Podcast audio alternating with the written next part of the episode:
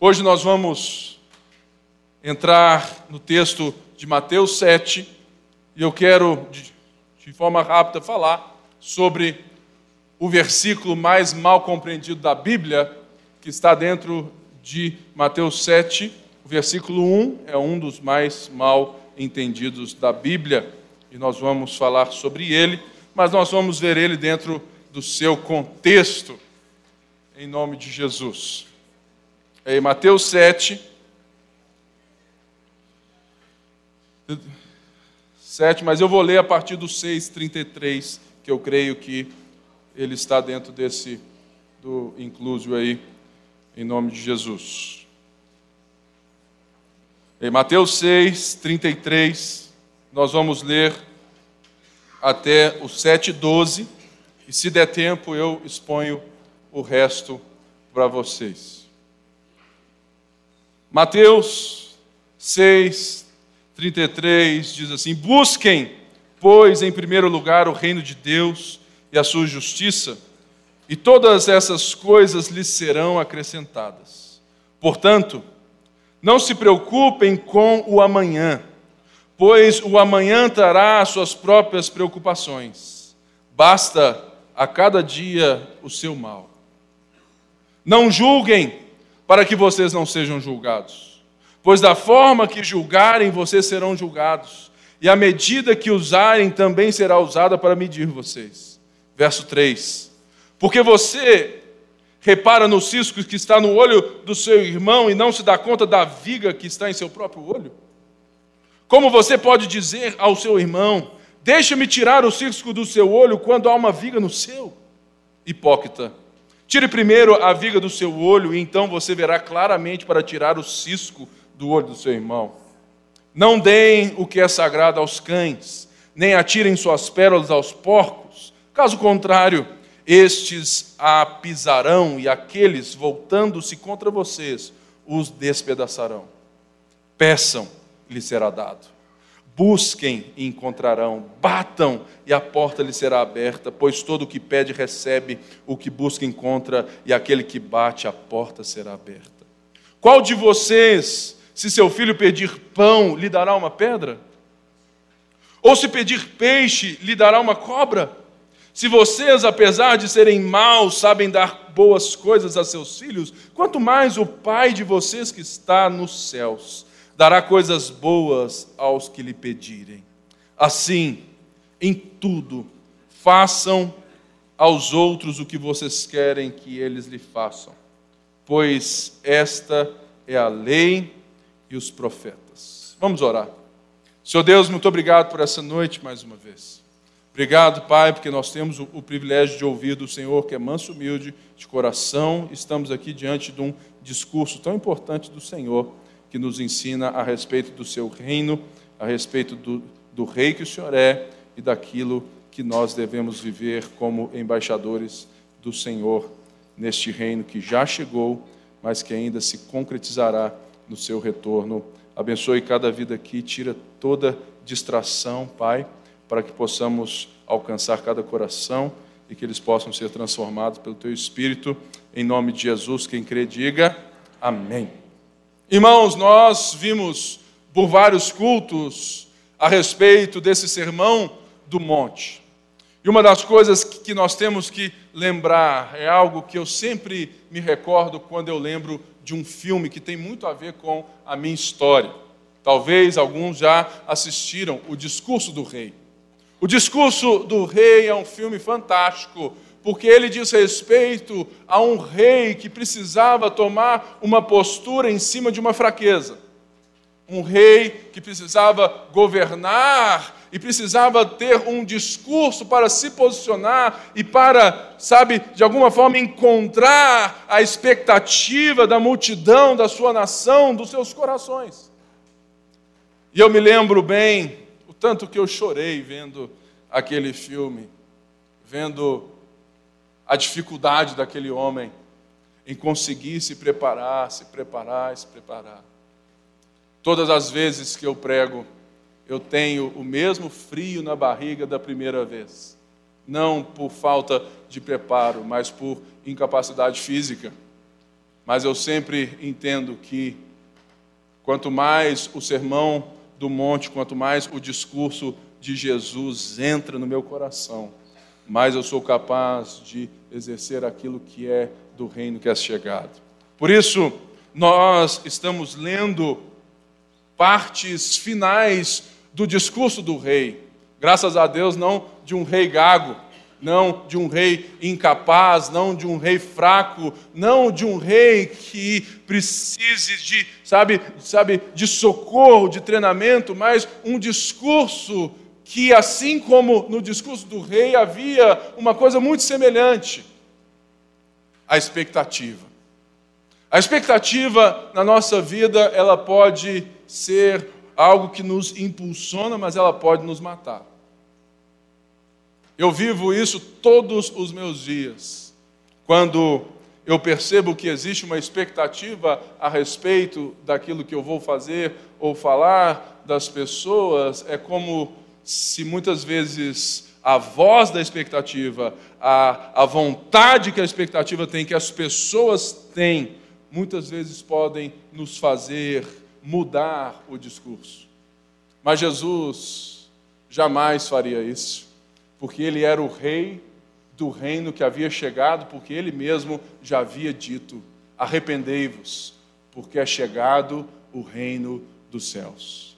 E essa multidão que havia visto Jesus fazer milagres, fazer tantas coisas, estava na expectativa de que, olha, quem será esse cara?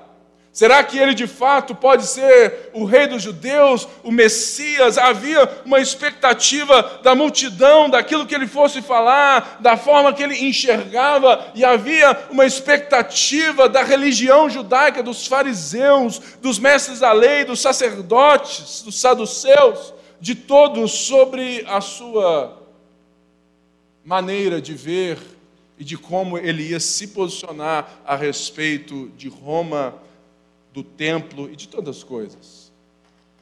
E o discurso de Jesus, ele é uma contracultura, um soco na cara, todo pensamento religioso e de todo vínculo de sucesso que você possa ter quando alguém entrega o que a multidão quer. Vamos lembrar para chegarmos aqui até onde nós estamos, que as primeiras palavras de Jesus, quando ele se assenta no monte, a multidão se assenta ali com ele e fala assim: é agora, é agora. Aí até né, eu fico pensando que a vida é tão expectativa que, que toca aquela música. Pam, pam, pam, pam, pam, pam, pam, pam, pam. Aí o povo fica lá, é agora. E de repente, Havia uma expectativa sobre Jesus como rei que iria desbaratar Roma, aquele que poderia chegar e falar assim: ah, agora nós vamos levantar, nós vamos quebrar tudo, nós vamos expulsar esses cabras daqui, nós vamos tomar o nosso lugar. Chegou a nossa vez, chegou a nossa hora, é tempo de colher, né, irmãos? É tempo de vitória. E havia essa expectativa religiosa, havia essa expectativa nacionalista, e de repente Jesus abre a boca e fala assim: bem-aventurados. Eles ficam assim: opa, é agora. Bem-aventurados, felizes, completos em Deus, concretos. É agora que ele vai falar assim: bem-aventurado você, nascido judeu, que nós vamos levantar e Deus é conosco. Ele não. Ele não falou isso, você sabe muito bem. Ele disse assim: bem-aventurados os pobres, porque deles é o reino dos céus. Irmão, se fosse eu, eu ia falar assim: pô, velho, gastei minha sandália para isso?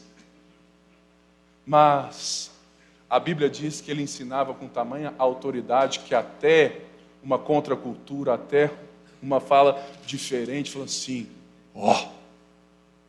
E ele vai então e começa a dizer em toda a sua ali bem-aventuranças como uma introdução daquilo que ele vai explicar a partir do verso 5, acho que 5, 21.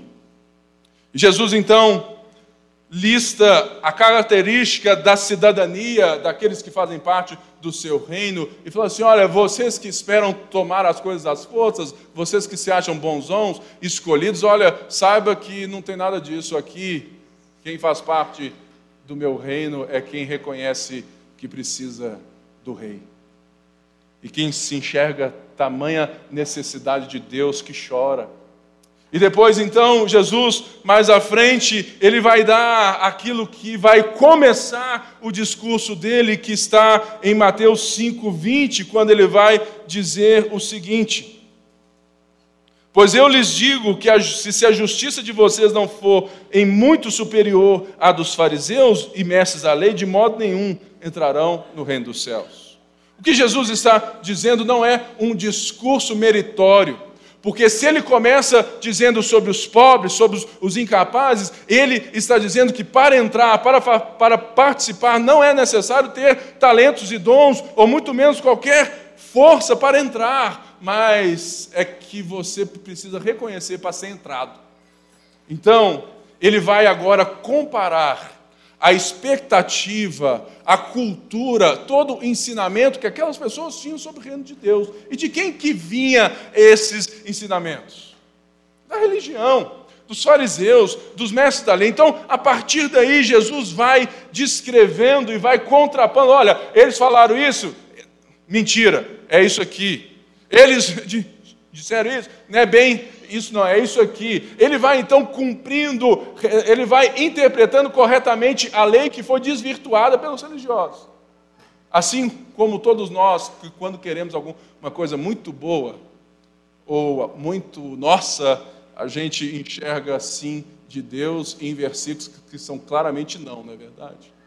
Quantas vezes as pessoas me perguntam se Romanos 1 já passou da época porque elas querem enxergar algo diferente para que a homo, sabe, para que os gays e tudo mais possam ser livres para adorar a Deus e eles querem dar um jeito, querem relativizar o negócio. Mas não, mas saiba, irmãos, todos nós fazemos isso. Nós somos religiosos muitas vezes ao ponto de relativizarmos a Bíblia para que ela responda segundo as nossas vontades e tradições. E Jesus vai então discursando, dizendo, e ele vai lá e diz: Olha, quando você foi, for de fato estar com Deus e orar, olha, vai para o seu quarto, fecha a porta, ou seja, ele mostra que o Pai não é de ninguém, mas é nosso, ele não tem dono, ele não tem alguém que rege, que possa falar em nome dele como um religioso em si. E ele chega em Mateus 6:33, que para mim é aonde começa o contexto, sabe, de fato dessas falas que hoje nós lemos. Porque ele fala assim: olha, busquem em primeiro lugar o reino e a sua justiça. Voltando lá atrás em 5:20, ele fala: "Se vocês não excederem a justiça dos fariseus em muito, vocês não herdarão, vocês não entrarão". E novamente, ele vai então nos mostrar três perigos, ou aquilo que pode ser muito perigoso para quem já se acha dono do, do reino. E isso que eu quero dizer um pouco para vocês. De alguma forma, Jesus está dizendo aqui o que não é buscar o reino ou fazer parte do reino e também o que é fazer parte desse reino. A primeira coisa que ele fala então é: não julguem, para que vocês não sejam julgados. Ah, irmão, se tem um versículo que a gente usa quando a gente quer dar uma virada, quando a gente quer justificar as nossas coisas, quando a gente não quer ser confrontado pela palavra dos irmãos, é isso mesmo, né? Quando alguém critica alguma forma um pensamento teológico, né? Fala assim, esse cara está pregando heresia. O que é isso, irmão? Não julguei. O que Jesus não está dizendo aqui é que esse não julgueis não tem nada a ver com o pensamento pós-moderno da nossa época. Porque se você ler tudo que ele está dizendo, ele vai dizer sobre medida, ou seja, a forma que você julgar, você será julgado. Então, existe sim um discernimento que deve ser tido por cada um de nós, existe um juízo de, de, sabe, de valor que todos nós temos que fazer. Ele não está dizendo, olha, não julguem ninguém, mas o que, que ele está dizendo aqui? Olha, busquem o reino dos céus e a sua justiça, por isso não se assentem na cadeira do rei como juízes finais sobre a vida das pessoas. Não, não se coloquem como a justiça dos fariseus, que oprimem, que roubam os pequenininhos, que se valem das pessoas, em nome de Deus, não façam isso, não julguem, não sejam aqueles que vão trazer desesperança, terror sobre a vida de um cristão ou de um pagão, não sejam aqueles que se acham no direito, detentores do reino, de decretarem aquilo que é.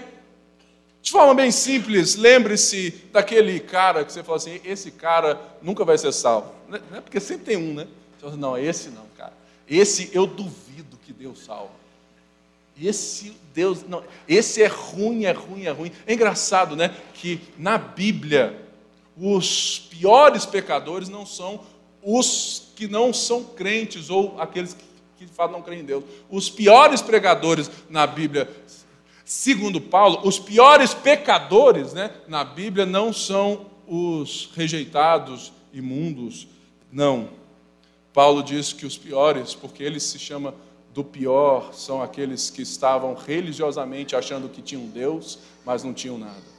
Porque eles têm cheiro de Deus, eles conhecem a doutrina de Deus, eles se vestem como crentes, mas o coração deles está sentado no trono da justiça própria.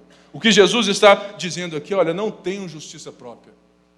Não se relacionem com as pessoas por meio da justiça própria, porque à medida como você julga as pessoas, você será julgado, não apenas por elas, mas eu creio em alguma medida, em alguma instância, pelo próprio Deus. Não no sentido de ser salvo ou não, porque nós que somos salvos, pertencemos ao reino, existem outras coisas que nós seremos julgados, porque é muito claro que o julgamento começará pela casa de Deus. Então, mas outra coisa que, que é muito clara é quando ele diz assim: Olha, por que você repara no cisco do olho do outro e não se dá conta do que está no seu próprio? Porque quando nós assumimos uma postura de religiosos que sabem tudo, de crentões e querem determinar sobre a vida das pessoas e não ajudá-las a enxergar, é porque nós perdemos aquilo que essa palavra tem mais a nos ensinar discernimento. O que Jesus está dizendo, olha, antes de terem qualquer juízo de valor sobre as pessoas, volte o dedo para cá. Ele fala assim: olha, deixa-me ti, deixa-me tirar o cisco do seu olho quando há uma viga no seu, hipócrita, tire primeiro a viga do seu olho. O que Jesus está dizendo é que só enxerga a realidade quem primeiro tem um discernimento e quem se volta primeiramente a se julgar, a se discernir, a deixar que Deus fale, que Deus sonde, porque bem-aventurados os pobres de espírito, os que choram, os mansos, os misericordiosos. Por isso, uma das coisas que nós temos que entender que Jesus não está falando em nada senão da postura. A pior coisa que, que nós podemos ter é uma postura diante da vida como se nós fôssemos donos dela. Porque aí, você pode ter certeza, Deus vai ter que balançar a cadeira e falar assim: oh, sai daí porque esse lugar não te pertence.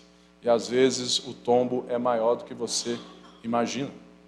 Por isso, existe então essa vontade, esse discernimento espiritual. Fala, olha, antes de sair aí como um religioso apontando o dedo, tenha discernimento espiritual sobre você mesmo.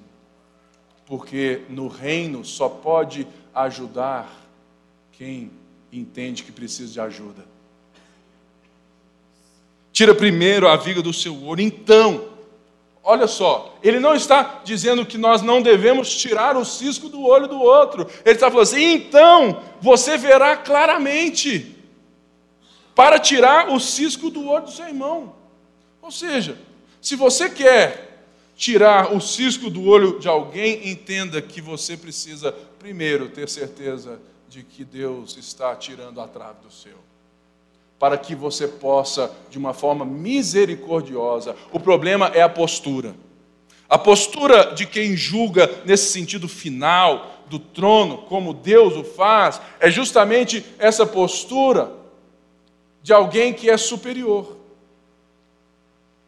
Se nem Jesus, que é Deus, se julgou, se colocou como superior a nós, quanto mais a gente. Ele falou assim: olha, a postura tem que mudar. Bem-aventurados os misericordiosos.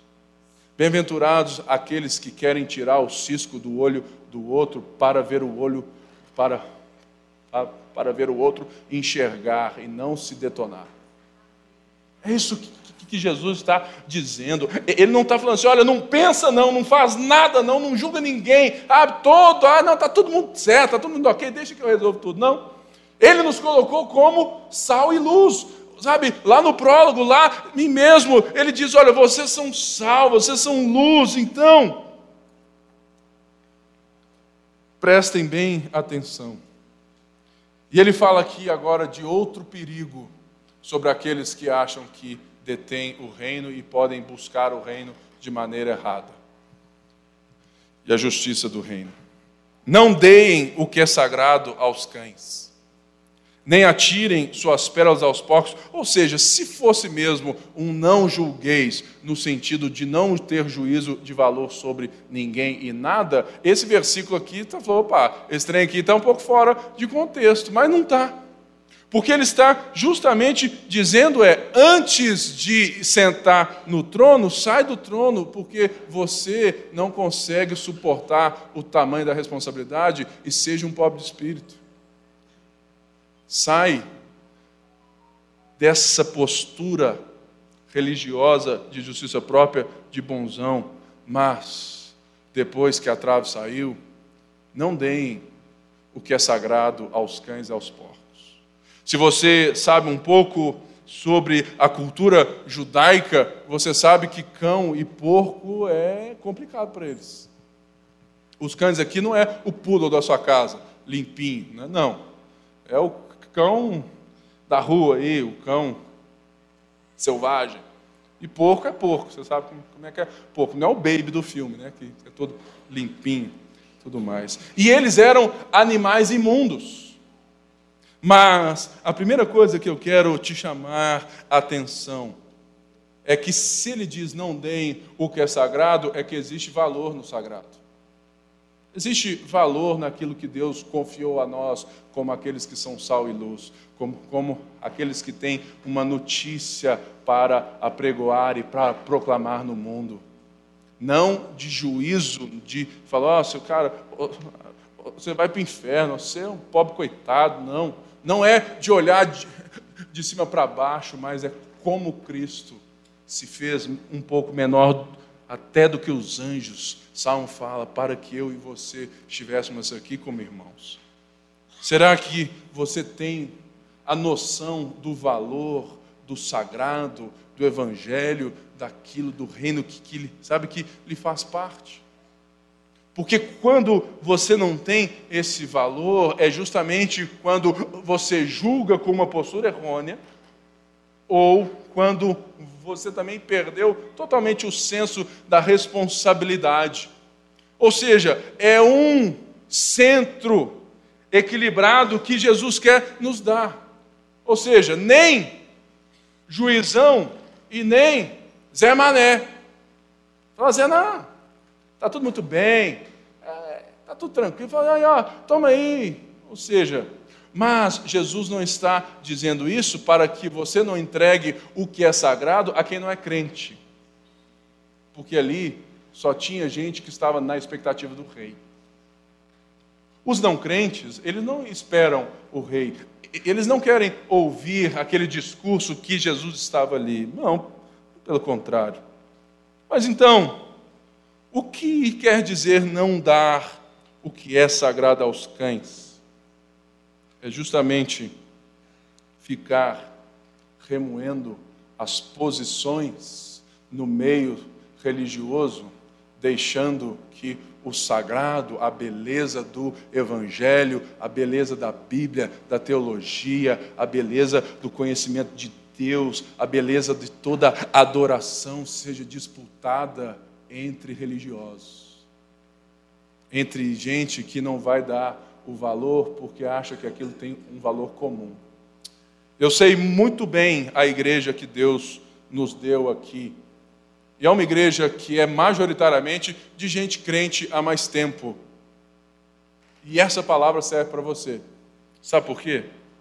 Porque se você está há muito tempo dentro da igreja, é muito fácil você deixar escapar o valor do sagrado, a beleza do conhecimento de Deus, da vida em igreja. É muito fácil você entregar o que é vital, eterno, sabe, de uma forma, sabe, de desprezo. Por quê? Os cães não sabem discernir o que é ração prêmio de, de, de osso. Eles não sabem discernir, porque eles só fazem uma coisa: eles comem, e eles comem, e eles comem. Quem vive como bicho, quem vive só por esse instinto, é justamente aqueles que, quando receberem algo de precioso e verem que não dá para mastigar, eles vão se voltar contra você. Ontem mesmo, não, antes de ontem, eu fiz um, uma parada lá no Instagram, um monte de, de perguntas, e veio pergunta de tudo. E vieram algumas perguntas sobre diferenças de posições teológicas. Arminiano ou calvinista? Ou seja, gente que às vezes quer entender, mas gente que quer jogar lenha na fogueira. Irmãos, nós somos uma igreja que não tem, sabe, que tem prazer de discutir isso na mesa do café e não com armas na mão. Por quê? Porque viver esse campo de batalha religioso do sistema é justamente tratar o que é sagrado como lavagem de porco. E é isso que Jesus está dizendo sobre os religiosos. Eles fazem muros e não pontos. Nós precisamos discernir quando o sagrado será ridicularizado e tratado como alfarroba. Muitas vezes você sabe que mesmo alguém que não é crente sabe, você sabe, você tem um discernimento de que você compartilhar do sagrado com aquela pessoa, aquilo ali vai gerar só zombaria. E por mais que você seja alguém voltado, chamado para compartilhar o evangelho, para sofrer por causa dele, discernimento é necessário para que você não perca tempo com quem vai tratar evangelho como lavado de porco. Muito cuidado com isso. Então, ele vem e cita um terceiro perigo, que é esquecer da nossa relação do Pai, a nossa relação com Deus. E por isso, no meio de dois nãos, no meio de um monte de coisa que ele está, sabe, aqui ele vem refletindo entre aquilo que a religião maçante diz, aquilo que de fato o reino dele diz respeito, ele lembra, ele lembra a multidão sobre a essência do relacionamento com o Pai, e ele usa três imperativos no texto a partir do verso 7 e diz: peçam, e lhe será dado. Busquem, encontrarão. Batam, e a porta será aberta. Existe uma diferença muito grande entre quem se acha detentor e em quem se acha necessitado. Não é verdade? Porque quem se acha detentor, quem se assenta nesse trono de juízo e quem perde o senso, o valor do sagrado, acha que não precisa de nada porque de alguma forma ele já domina Deus. Mas o que Jesus está dizendo aqui é tão maravilhoso Lembre-se que no meu reino eu cuido, nutro, caminho respondo, me relaciono com aqueles que sabem que eu sou o pai deles.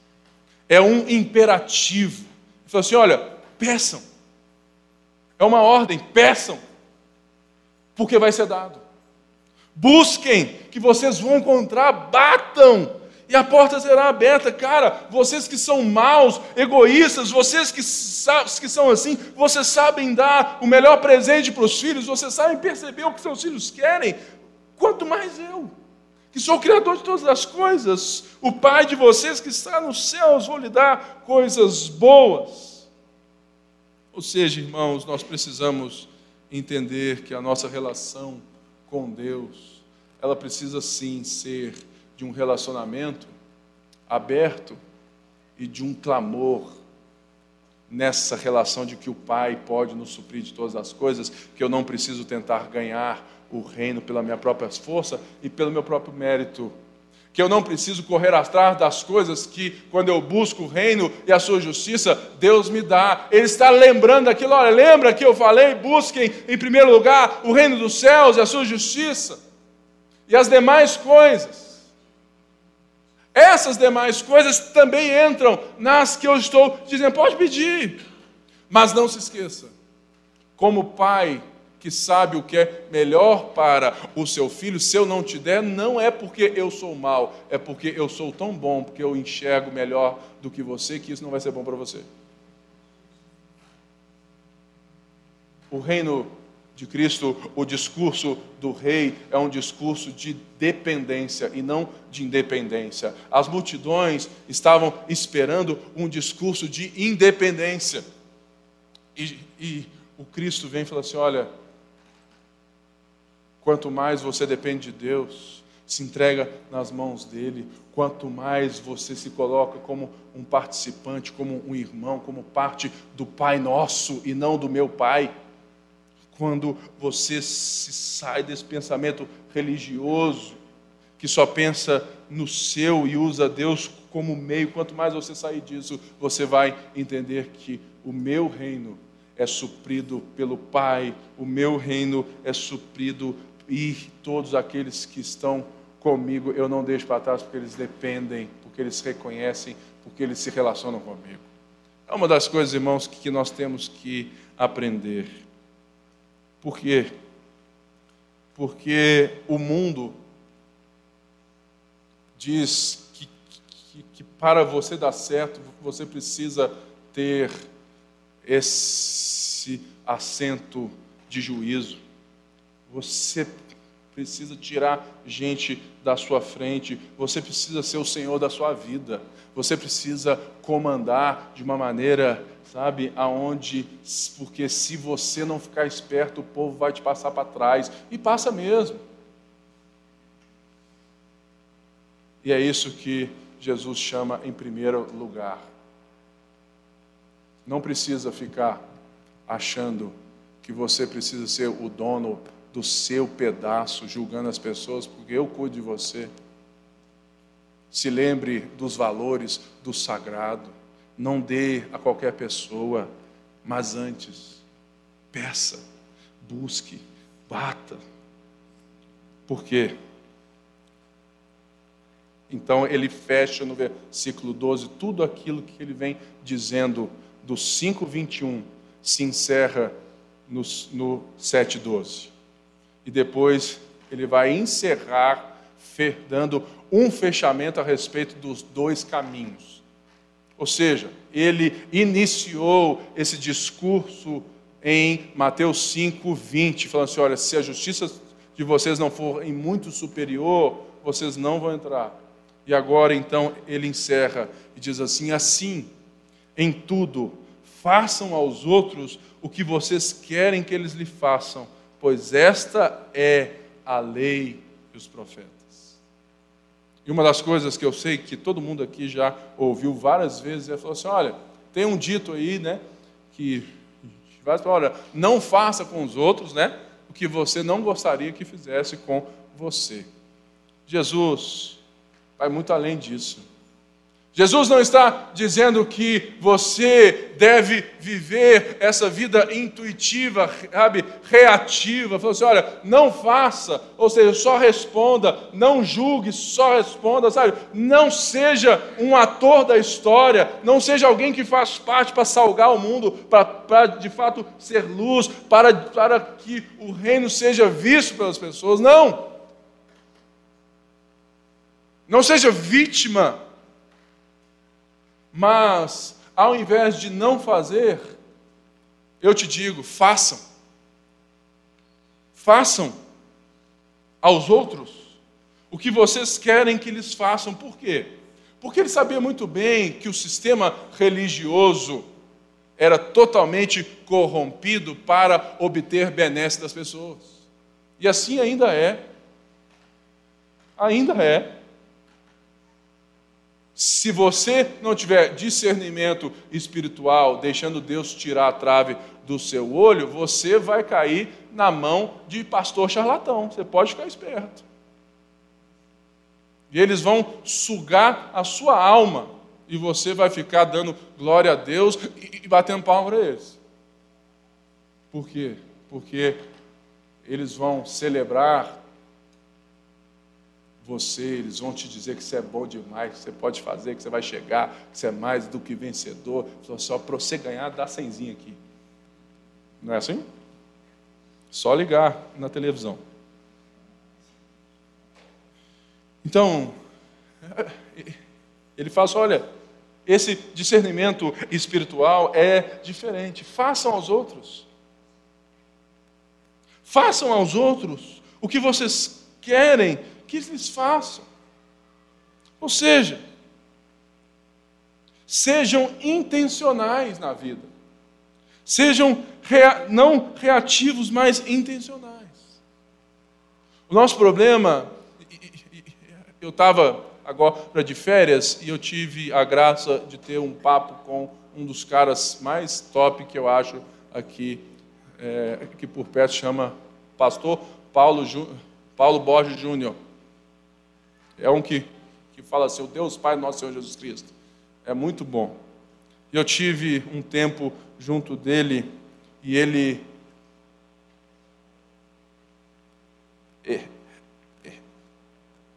Ele virou para mim e disse assim: Pipe, sabe qual é o problema da sua geração de pastores e de cristãos? É que vocês não sabem a diferença entre hiperatividade e proatividade.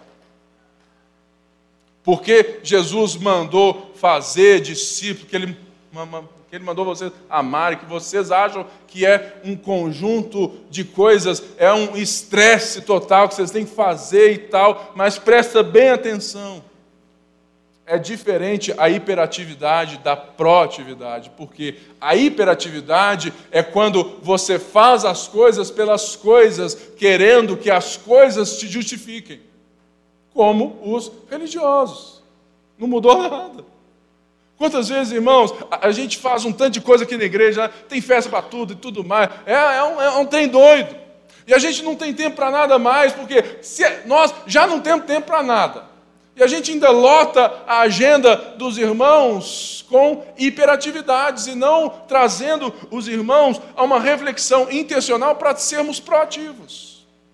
E a gente fica aí um monte de cliente sentado, achando bom ou ruim, aqui falando, não, não, não, pô, hoje a pregação foi top, não, não, hoje foi mais ou menos. Ah, não, irmãos, é por quê? Porque nós vivemos em um mundo intuitivo. A gente vai no feeling, a gente faz aquilo que sabe, a multidão chama, a gente percebe o que está sendo requerido da gente e a gente sabe, responde com o quê? Com a atividade, com a atividade, com a atividade.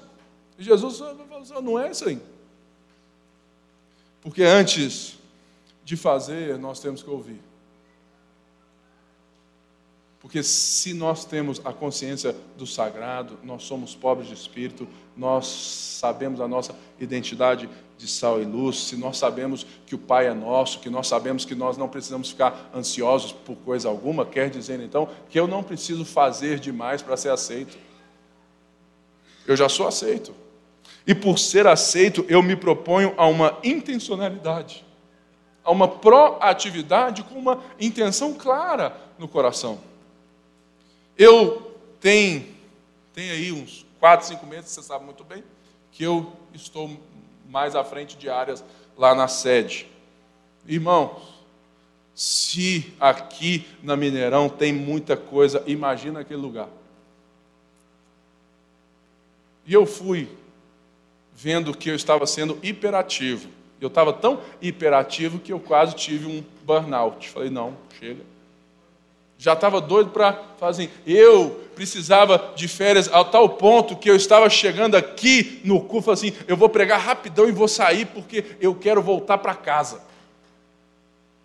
de tanto trabalho, de, sabe? Eu estava pregando em nome de Jesus, mas eu estava é, fazendo a minha atividade eclesiástica para receber o saláriozinho, por quê? De tão cansado que eu estava. Não era porque eu queria, mas, cara, é porque era muita coisa. Aí voltei agora de férias. Ah, você pode participar de tal encontro? Segunda-feira, nove horas da manhã. Eu só pensei assim: não, não. Irmãos, eu saio lá da sede hoje, dez e meia, mais algumas, ou mais tarde. Amanhã eu ou eu fico até as dez com a turma daqui, ou com a turma de lá tendo discipulado. Você acha que eu vou resolver coisa que os outros podem? Ou seja, caiu a ficha da proatividade. E é isso que nós temos que entender. O fazer aos outros não é fazer por fazer, é, é fazer por causa daquilo que nós fomos alcançados e daquilo que nós somos e recebemos porque somos do reino. Nós precisamos saber a intencionalidade das coisas. Por isso, você precisa saber fazer juízo de valor das coisas. Por isso, então, que esse versículo, não julgueis, não tem nada a ver com aquilo que o povo usa. E Jesus nos ensina que buscar o reino não é nada disso. Ele nos alerta dos perigos. E eu quero fechar dando um salto lá para a última parte, lá para o verso 24 a 29. Porque ele vem então, a partir disso, ele apresenta dois caminhos. Diferentemente daquilo que o nosso mundo diz, que todos os caminhos levam a Deus e que tudo pode, Jesus diz: olha, existem dois caminhos e todo mundo está em um caminho. Não existe neutralidade na vida. Porque até o muro que até o muro que você está em cima dele foi construído a partir da ideologia de alguém. E você está em cima de alguma coisa, esperando né, a banda passar. Existem dois caminhos, duas árvores, duas casas. E ele diz assim, a partir do verso 24: Portanto, quem ouve estas minhas palavras e as pratica é como um homem prudente que construiu a sua casa sobre a rocha. Caiu a chuva, transbordaram os rios, sopraram os ventos e deram contra a casa, e ela não caiu, porque tinha seus alicerces na rocha. Mas quem ouve estas minhas palavras e não as pratica é como um insensato que construiu sua casa sobre a areia, caiu a chuva, transbordaram os rios, sopraram os ventos e deram contra aquela casa, e ela caiu e foi grande a sua queda. Quando Jesus acabou de dizer essas coisas, as multidões estavam maravilhadas com seu ensino, porque ele as ensinava com quem tem autoridade e não como os mestres da lei. Irmãos, o que, que está sendo dito aqui? Existe o caminho da porta estreita, que é como um cone que você olha a partir do topo pequenininho e você olha lá dentro, existe uma perspectiva maior que vai se abrindo. Mas quando você vira o cone e olha a partir da base, você tem uma porta de entrada de visão grande. Mas essa visão vai se afunilando. Por quê? Porque Jesus está dizendo: olha, que quem entra pela porta, a porta é estreita, ou seja, a porta é difícil. A porta é um caminho. E existem, existe a porta larga, a porta de todos aqueles que acham que não existe uma verdade, que não existe um caminho, que não existe um rei sobre todas as coisas. O que Jesus está dizendo aqui incomoda mesmo a nossa sociedade, porque ele está dizendo aquilo que ele disse em João. Ele falou assim: Eu sou a porta. Eu sou o caminho e a verdade e a vida. Ou seja, para entrar você tem que passar por mim. Você tem que passar, você só consegue ampliar a sua visão quando você passa por mim. Ou seja, espremendo tudo, o que Jesus nos chama é para o The Voice. É o The Voice. Sabe por quê, irmãos? Porque no final das contas, nós vamos ver Jesus dizendo em versos ali atrás: falou assim, olha, existem aqueles que vão chegar e falar assim: Senhor, Senhor, não expulsamos demônio em seus em, dentro, não expulsamos demônio, a gente ensinou em teu nome, e ele vai falar assim: Eu nunca te conheci. Por quê?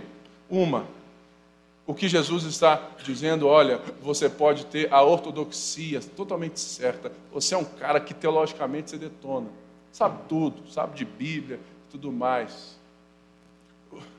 Você está emocionalmente envolvido com Deus e tudo mais, né? Você está aqui na igreja, você serve, você expulsa demônios, você serve, você é voluntário, mas é estranho, porque ele fala: Olha, eu nunca te conheci. E ele fecha e fala assim: Portanto, qual que é o grande problema? É porque muita gente faz tudo para Jesus nessa hiperatividade e esquece que o que vale mesmo é a voz dele no coração. Muita gente trabalha para Deus sem o conhecê-lo. Achando que no final fala assim: ô, oh, você é um pedreiro bom, hein? Pode entrar. Ele vai falar assim: olha, eu não preciso de pedreiro, eu não preciso de pastor, eu não preciso de ninguém que não tem o coração para ouvir a minha voz. O que identifica um cristianismo autêntico, um cristão autêntico, não é aquilo que ele faz, mas é como ele escuta, é um coração ensinável, é um coração quebrantado, porque ele já, porque ele já deu essa letra lá no começo. Bem-aventurados os pobres de espírito, os que choram, os mansos, os misericordiosos, bem-aventurados. Ele só está dizendo, falando assim, olha, cara, quem escuta a minha voz, quem pratica o que eu digo, quem ouve é diferente. Por quê? Porque lá no Éden, em Gênesis 3, o homem diz assim: Deus, cala a boca, eu vou viver segundo aquilo que eu estou afim. Deixa que eu vou dar conta desse negócio aqui. Portanto, toda a Bíblia e todo o discurso de Jesus, tudo aquilo que Deus tem feito, é justamente um caminho para voltarmos a ouvir a voz e vivemos no reino a partir daquilo que ele fala, não daquilo que a gente fala. O problema nosso é que a gente quer ter cheiro de Deus, cara de crente, a gente quer ter o linguajar dos crentes, mas a gente não quer ouvir a Deus.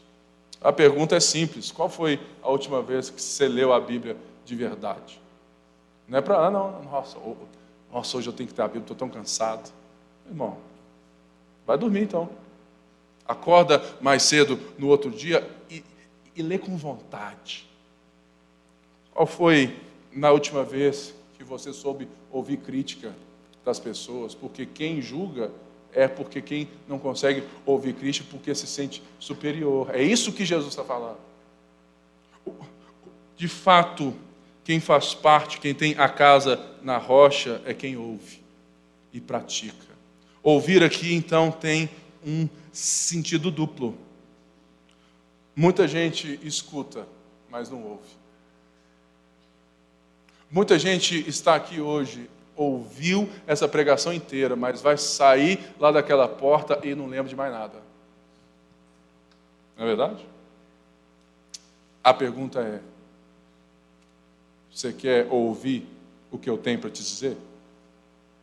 Ou só quer mais uma informação sobre Deus para dar um senso de que você pode amanhã viver na bênção, porque de fato você veio aqui no culto? É o que Jesus está dizendo. O reino, o reino dos homens quer ter várias vozes. Porque o que importa mesmo a essas pessoas é eu sei aquilo que Deus pensa, mas eu não quero deixar Deus decidir por mim. Eu não quero sair da cadeira. O cristianismo é, é justamente isso. Você precisa deixar Deus sentar no trono do seu coração novamente. Você precisa colocar em prática o que Ele está te dizendo, porque você tirou o tampão do seu, sabe, da sua vida. Falou assim: Deus, pode falar que eu estou te ouvindo. E assim é buscar o reino de Deus, é a sua justiça. E o resto, o resto é resto, né, gente? Por mais que seja difícil chamar o resto de resto, a gente vai a partir daí.